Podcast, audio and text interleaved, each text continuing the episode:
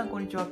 ガンジーラジオへようこそ。今日のテーマは、エジプトで生活するようになって健康増進に注力するようになった理由というテーマでやっていこうかなと思います。ねえー、社会に出てね、こう幅広い年齢の方とこう接するようになって感じるのは、まあ、薬を飲みながらね、生活されている人の多さかなというふうに思います。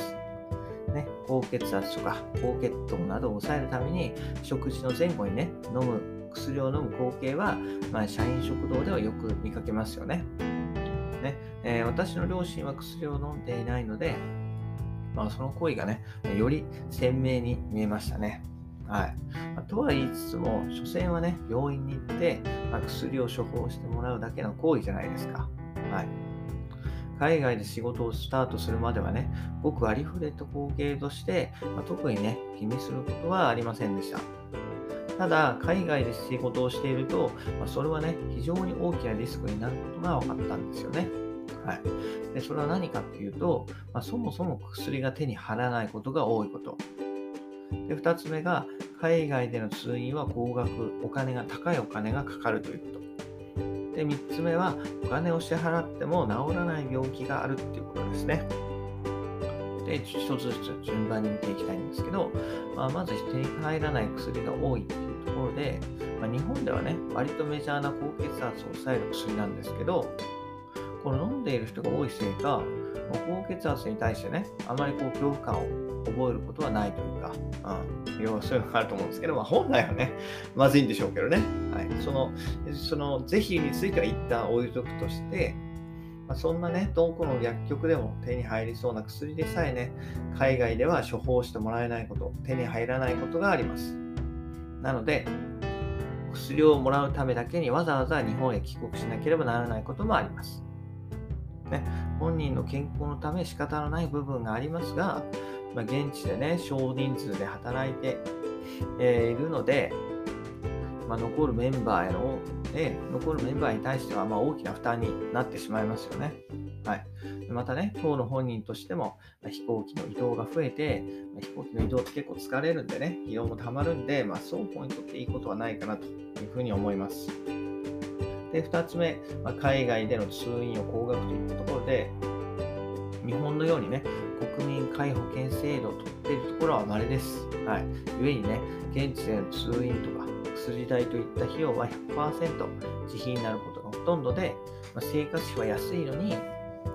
日本よりね、日本より安いのに医療費は逆に高額っていうのは、えー、海外ではよくある話です。ね。せっかく海外まで来てね、仕事しているのに、まあ、そのせっかくの対価を治療代にね、使ってしまっては、えー、意味がないですよね。せっかくの特権を生かさない手はないんで、やっぱりね、えー、その不節制、はい、不節制が、まあ、因果応報とってしまうそれまでなんですけど、やっぱり、はい、海外行くんであれば、えー、できれば健康で行きたいというところですね。で、3つ目は、お金を支払ってもそもそも治せない病気があるというころで、まあ、そんな中でもね、やっぱりお金を払ってね、治療なり薬をもらえるんならまだいい方なんですよ。中にはもう治療もできない病気もあって、そういう場合は日本へ強制送還するしか方法がないんですね。なので、はいえー、日本で治るものが、まあ、海外に治ると思ったら、えー、大間違いといったところで、やっぱりね、きちんと、え、病気はね、え治してというか、病気にならない健康な状態で海外で仕事することがやっぱり一番先決かな。うんやっぱりそのね、えー、何にしても健康が大事ってことですよね。仕事をするにしても、やっぱ生活するにしても、ね、やっぱり、ね、健康が一番といったところで、えー、海外ではま手に入らない薬が多いし、多いこと。で、海外での通院は高いお金がつくこと。お金をして、そもそもお金を支払っても治らない病気があるっていうことを、えー、頭に入れてね、えーはい、私はそれを現地で学んだんで、あ、これはもっと健康に気を使わないとまずいと。ねね、そもそもお金で健康を買うことができないんだなっていうのを、えー、現地で実感しました。はい、なので、えー、ね、それ以降は健康により気を使うようにして、えー、散歩だったりとか、あとはジムに通ったりもしていました。はい。ね。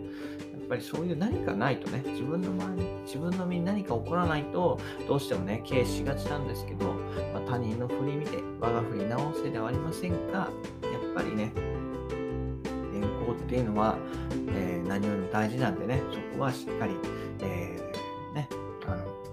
とさないで、はい、健康であることが当たり前なんじゃなくて、健康であることは常にね、自分が努力しているからそうなってるわけであって、もしそれをおろそかにすると、必ずどっかでツケが回ってくるっていうのを、はい、認識して生活していけたらなというふうに思います。ということでね、え今日はエジプトで生活するようになって健康増進に注力するようになった理由ということで私の経験談をお話しさせていただきました。